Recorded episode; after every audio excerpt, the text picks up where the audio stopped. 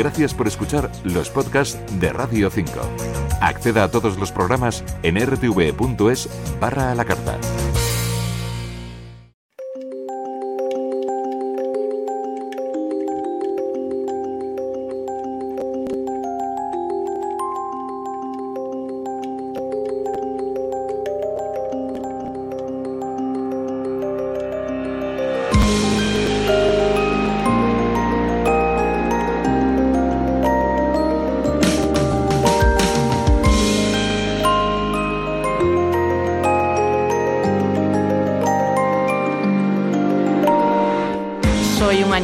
Aire libre son palabras de Miguel Delibes que hoy entra en este programa en la Reserva Natural de Radio 5 de la mano de su hijo, el biólogo Miguel Delibes de Castro y de Joaquín Araujo. Es por tanto el Delibes ligado a la naturaleza el que denunció ante la Real Academia Española, todavía en tiempos de dictadura, la voracidad del ser humano y el deterioro del campo y de la cultura campesina, el que sobre todo acogemos hoy.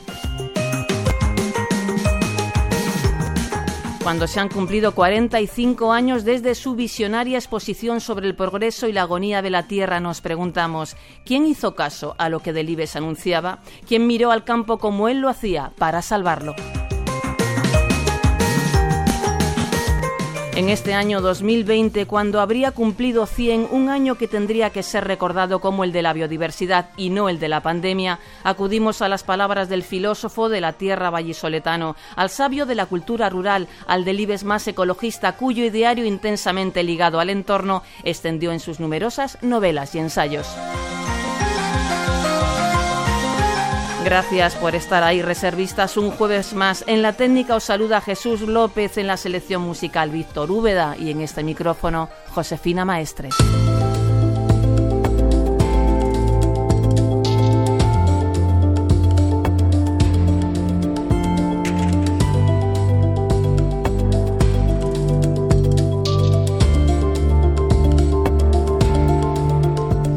Joaquín Araujo, bienvenido. Por fin nos volvemos a encontrar cara a cara después de tanto tiempo. Más de medio año, si no me fallan las, las cuentas. Es espantoso. Más de medio año. Hemos hablado mucho por teléfono, pero por fin nos vemos las caras, claro. Qué alegría. Una alegría muy grande, Joaquín. Vamos al grano, directamente. Miguel Delibes era un ecologista. Era algo más completo, si tenemos en cuenta en qué parámetros nos movemos a la hora de definir eh, el ecologismo. Eh, más, más, completo y, más profundo que, el ecologista medio, que eh, por otra parte, pues eh, por desgracia tiene pocas raíces contacto con la tierra. Una de las desgracias no tiene nadie la culpa, pero el ecologismo convencional, al que pertenece pues más del 90% de los adscritos al mismo, es algo urbano es algo nacido de las clases medias, urbanas, eh, cerca de las tecnologías y en el mejor de los casos pues con, estudios superiores. Eh, en el sentido absolutamente necesario del término eh, Delibes eh, era alguien en contacto con las fuentes de nuestras preocupaciones que vivió en primera persona el desmoronamiento de lo que da cuerpo al movimiento ecologista, el desmoronamiento de la propia naturaleza.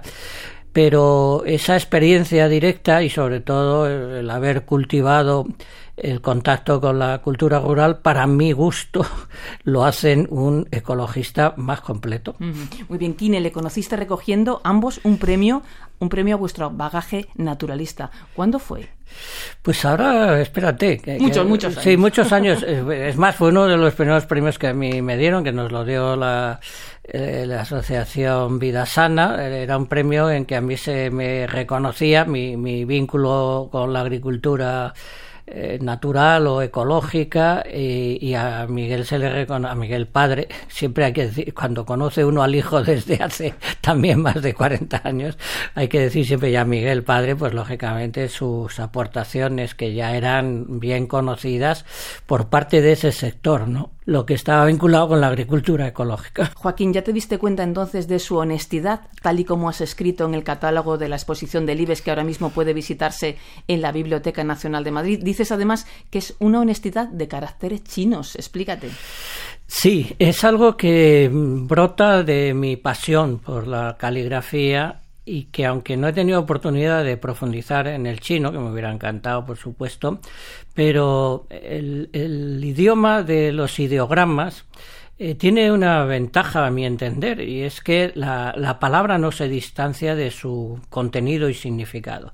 La palabra honesto es fascinante. He llegado a dar conferencias enteras solo en torno a la explicación de por qué en chino honesto quiere decir el que se alegre al contemplar el agua limpia.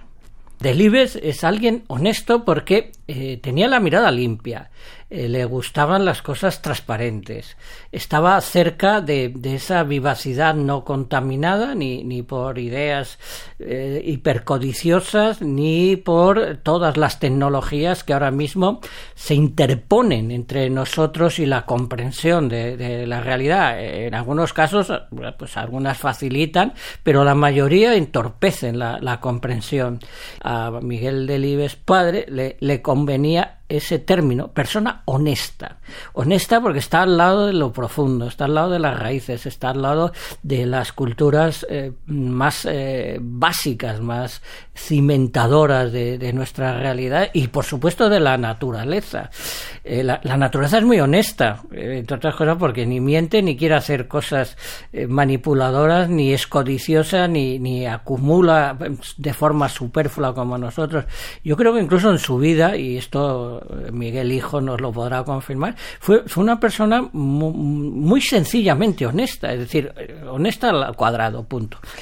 Punto, pues lo dejamos aquí. Eh, Joaquín, eh, Miguel Delibes, Miguel Delibes padre, eh, dio un discurso en la Real Academia Española en la primavera de 1975. Se tituló su discurso El sentido del progreso desde mi obra.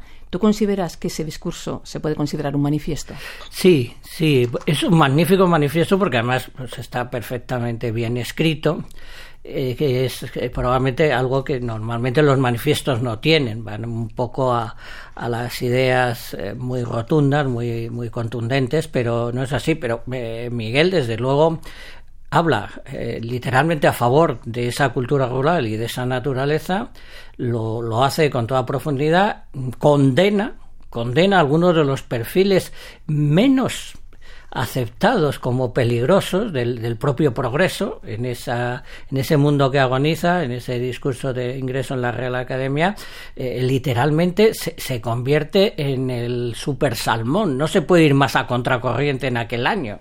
O sea, va contra cuatro paradigmas fundamentales de esta civilización, va incluso contra, contra cómo se ha acabado de formular la idea de progreso. Incluso eh, cuando afirma es que todo progreso en la naturaleza es un retroceso. ¿no? Pues escuchamos al académico hablando del progreso. Que el verdadero progresismo no estriba en un desarrollo ilimitado y competitivo, ni en fabricar cada día más cosas, ni en inventar necesidades al hombre, ni en destruir la naturaleza, ni en sostener a un tercio de la humanidad en el delirio del despilfarro, mientras los otros dos tercios se mueren de hambre, sino en racionalizar la utilización de la técnica, facilitar el acceso de toda la comunidad a lo necesario, revitalizar los valores humanos hoy en crisis y establecer las relaciones hombre-naturaleza en un plano de concordia. Pues hemos escuchado a Miguel Delibes padre y ahora saludamos a Miguel Delibes hijo. Miguel Delibes de Castro, buenas noches y bienvenido a nuestra reserva natural. Hola, buenas noches. Un placer. Estoy contento de estar con vosotros. Un placer enorme saludarte, Joaquín.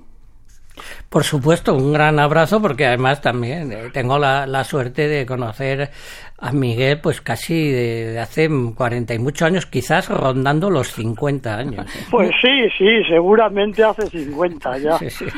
bueno, Miguel. Y también como contigo, Josefina, teníamos que habernos encontrado teníamos varias citas concertadas en Valladolid y en otros sitios, Joaquín y yo, y no hemos podido hacerlas en los últimos meses. Muy bien. Pues Así que es una satisfacción hablar con él.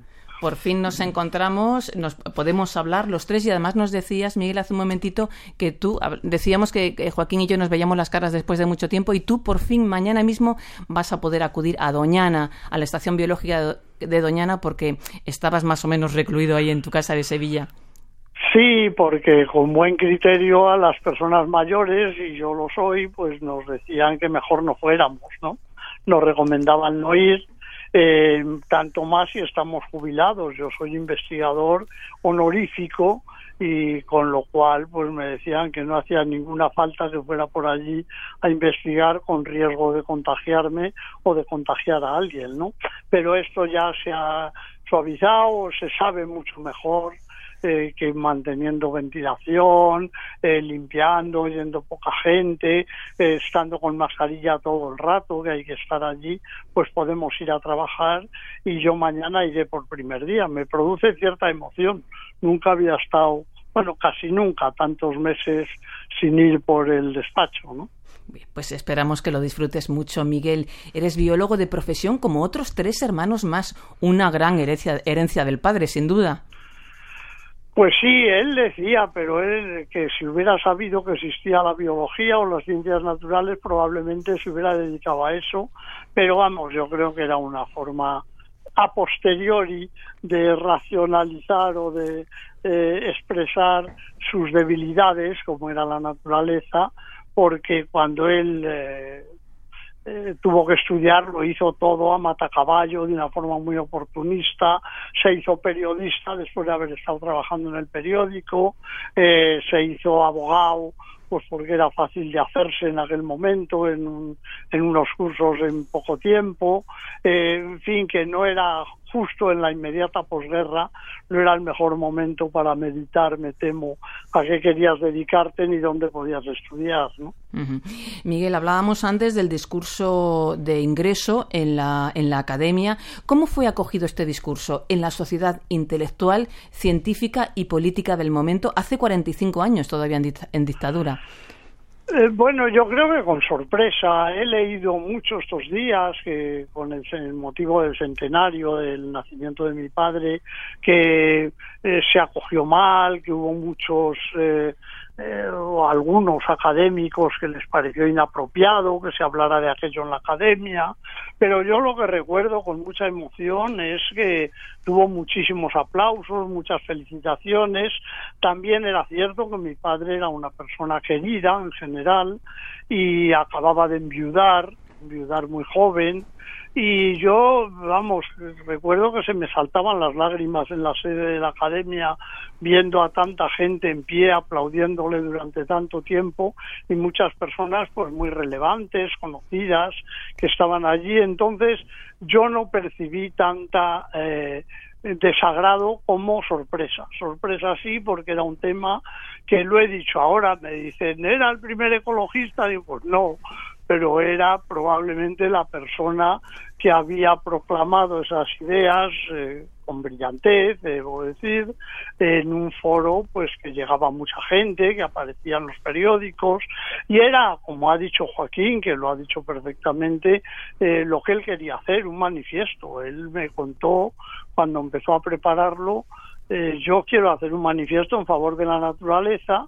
y a ver si me ayudas y yo ya eh, había terminado de trabajar con Félix, yo ya estaba haciendo la tesis doctoral en Doñana, pero me pidió que le ayudara y que le ayudara incluso a enlazarlo con la literatura de alguna manera, o sea que su mayor, lo que él tenía más claro cuando empezó el discurso es lo que quería decir. Lo que tenía menos claro era cómo se las iba a arreglar para vestirlo de Real Academia de las Letras, ¿no? Eh, solo de la Real Academia Española de la Lengua. Eso le parecía más difícil. Pero efectivamente hay que decir esto y para mucha gente, pues recuerdo a Javier Solana, que era entonces ministro, que dijo, pues es el primer ecologista, la primera persona a la que he oído estas ideas. Claro, Rodríguez de la Fuente llevaba ya tiempo, ya existía ADENA, eh, existían los primeros embriones de ecologismo social en España, pero probablemente no una persona en ese en un tipo de foro como la Real Academia pues nunca lo había dicho ¿no? muy bien Miguel 30 años después con 84 años os pusisteis manos a la obra él y tú para publicar una conversación entre los dos y el libro se tituló La tierra herida ¿qué era lo que más le inquietaba en ese momento? ¿había evolucionado su inquietud o interés en lo que al medio ambiente se refiere de alguna manera? Sí, había evolucionado, debo decir, bueno, lo digo en broma, ¿eh? no, no es en absoluto crítico, que había evolucionado como a mí menos me gustaría, porque él había empezado con una preocupación muy grande por la biodiversidad, por los seres vivos, eh, porque eh, al, por las horas que lo observaba, como ha dicho Joaquín también, su formación no era nada intelectual, no era nada de haber estudiado, aunque estudiara para hacer el discurso, era lo que él veía y decía, pues si es que en Sedano, en Burgos, hay muchos menos pájaros de los que había antes, cuando comíamos en una mesa de piedra y en una rueda de molino fuera de casa, o mm, se ha secado tal río donde iba a pescar truchas porque han hecho un embalse, lo que le preocupaban eran cosas que vivía él directamente y que ya empezaba a oír que sus hijos, pues hablábamos de ellas o hablaba pelis o tal. Y con el tiempo, en cambio, eh, le fue obsesionando el cambio climático como algo que era casi un castigo divino, eh, eh, con un fatalismo extremo contra lo que no se podía luchar. Y cuando hacíamos la tierra, escribíamos la tierra herida que me cuentas, que me recuerdas, decía, hijo, ya comprendo que que se desaparezcan los animales es una pena, pero no lo vas a comparar con que se caliente la tierra a 5 grados y eso nos acabamos todos, sube el nivel del mar. Le preocupaba mucho más este aspecto que en el 74 no ya se había comentado como una posibilidad, pero no era una preocupación ni siquiera minoritaria que la pérdida de biodiversidad. Eso dio motivo a que discutiéramos bastante cuando escribíamos el libro. Miguel, ¿qué personaje del mundo del IBES te ha cautivado más? Del mundo del IBES te refieres al mundo literario. Al mundo literario de Delibes, sí, de tu padre. Eh, pues no lo sé, de cuando era muy niño me encantaba Lorenzo el cazador, de Diario de un cazador, porque tenían, claro, solo escribió cuando yo tenía 7 o 8 años, y a los 10 o 12 años lo leí, pues muchas de las cosas que salen allí no las había contado mi padre porque le habían pasado a él. Entonces era, luego el Nini, el niño de las ratas, eh, pues también, ¿no? Eh, probablemente el hereje, pues también Cipriano Salcedo es una persona que conmueve, ¿no? Su, eh, hay muchos y realmente siempre digo cuando dicen qué libro de tu padre te gusta más, que han ido evolucionando con, con el tiempo, ¿no? Que eh, de más joven pues me gustaban mucho las ratas como un libro muy castellanista, yo creo que unas aspecto muy romántico se siente uno muy de su tierra, ¿no? Yo me sentía muy castellano-leonés, luego ya ves, llevo medio siglo en Andalucía, ¿no? Pero eh, el Nini, eh, Lorenzo el Cazador, eh, Cipriano Salcedo, eh, me resulta también muy simpático y también conocí una persona, la persona inspiradora, el señor Cayo, del disputado voto del señor Cayo, ¿no? que un poco sabía de todo, es ahora que está un poco de moda hablar del colapso de la civilización y de los supervivientes, pues eh, el señor Cayo podía ser un colapsonauta, que se dice ahora, ¿no? Entonces hay, hay distintos personajes. Joaquín, ¿cuál es tu personaje preferido o tu novela?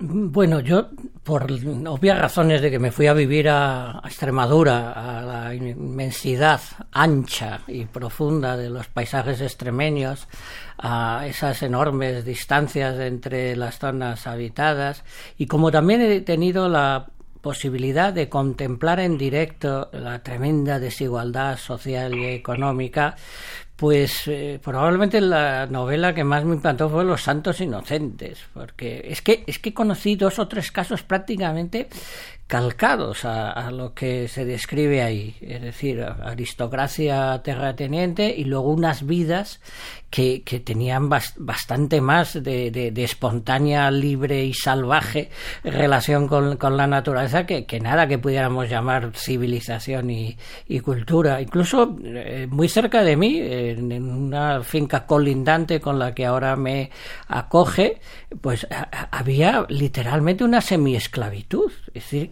y, estoy hablando de, de, hace cuarenta y pocos años. Entonces, aquello Y luego, lógicamente, eh, también hubo un pequeño vínculo porque la, la, Milana Bonita fue adiestrada por Aurelio, que a su vez era la mano derecha de Félix Rodríguez de la Fuente, que era el gran adiestrador de animales para las películas de, del hombre y la tierra, ¿no? Y entonces, eh, cuando, en aquella época yo tenía relación con, con Aurelio, en fin, y, incluso tuve una pequeña relación con el equipo de, rodaje y de montaje de Los Santos Inocentes, película. Bueno, todo esto es cosecha de la vida personal, pero sin duda creo que, que consiguió eh, relatar algo que, aunque minoritario, era fundamental, porque es un libro de denuncia también. Bien, pues hablamos del mundo del IBES, del mundo ecologista y del mundo literario de Miguel Delibes.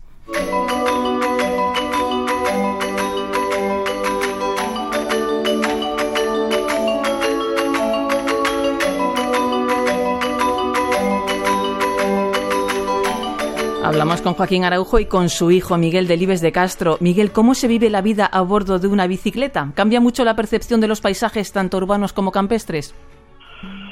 Pues sí, a mí me, ha resultado novedoso cuando he empezado a hacer todos, casi todos mis recorridos en bici, ¿no? Eh, he dicho que el, vas más deprisa que andando, andando ves más cosas, pero ves con más detalle, pero recorres menos terreno.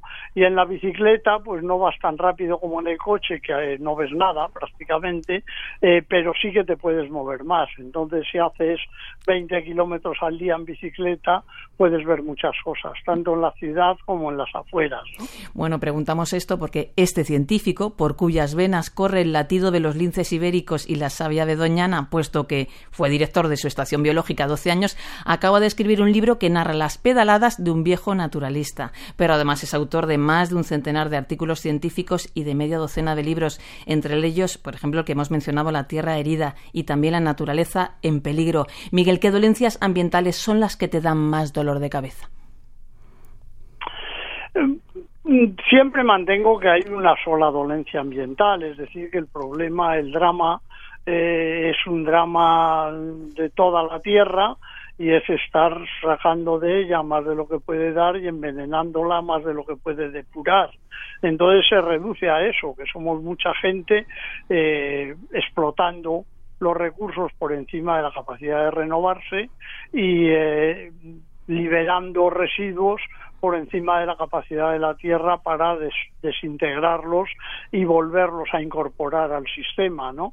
Entonces, eso es lo que promueve todos los males y me resulta difícil separar unas cosas de otras. Desde luego, cuando trabajas con algo, cuando trabajaba sobre la situación del lince hace 20 años y veías que cada 20 años se reducía al 20%, se dividían por cinco los que quedaban, pues eso te preocupa mucho porque te toca muy, muy de cerca, ¿no?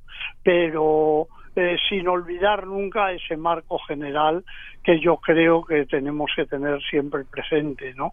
Eh, que eh, mm, el, la raíz de todos los problemas, denunciemos la deforestación, denunciemos el cambio climático, pues la raíz está en esas palabras que, que ha dicho mi padre también, en, el crear nuevas necesidades al hombre y hacernos consumir más de lo que debemos, el alejarnos de la tierra, que lo ha comentado Joaquín también, y no percibir cómo la estamos explotando cuando, qué sé yo, compramos ropa o compramos zapatos o cambiamos de coche o eh, compramos muebles, pues dices, bueno, se está deforestando eso, pero no lo piensas cuando estás comprando un armario, ¿no?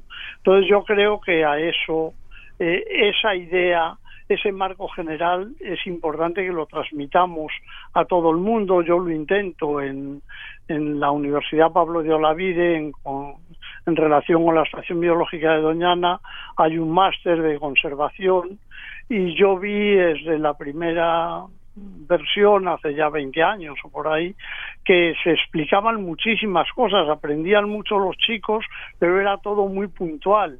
Y pedí que me dejaran darles una clase inicial vamos, cuatro o cinco horas eh, al empezar el máster para enmarcar todo lo que iban a aprender en este esquema eh, sencillo de explotación excesiva y envenenamiento excesivo de lo que nos rodea. ¿no? Miguel, ya vamos a terminar. Te pediría una frase. ¿Hay algún legado intelectual o emocional que te haya dejado tu padre y que quieras compartir con nosotros?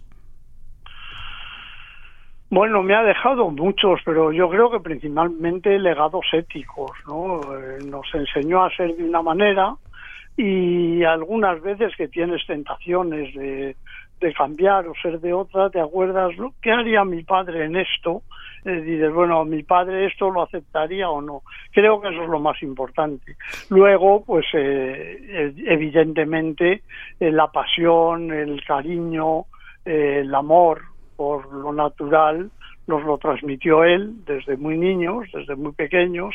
Él decía que ya de niño necesitaba oxigenar la cabeza en el campo y yo creo que eso nos pasa un poco a sus hijos también y es un legado importante.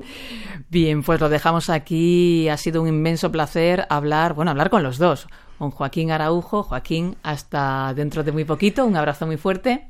Eso espero que sea dentro de poco y que sea también cara a cara. Eso espero yo también. Y Miguel Delibes, hijo Miguel Delibes de Castro, hasta pronto y muchísimas gracias por esta conversación. Muchas gracias a vosotros y un abrazo fuerte a los dos. Un abrazo.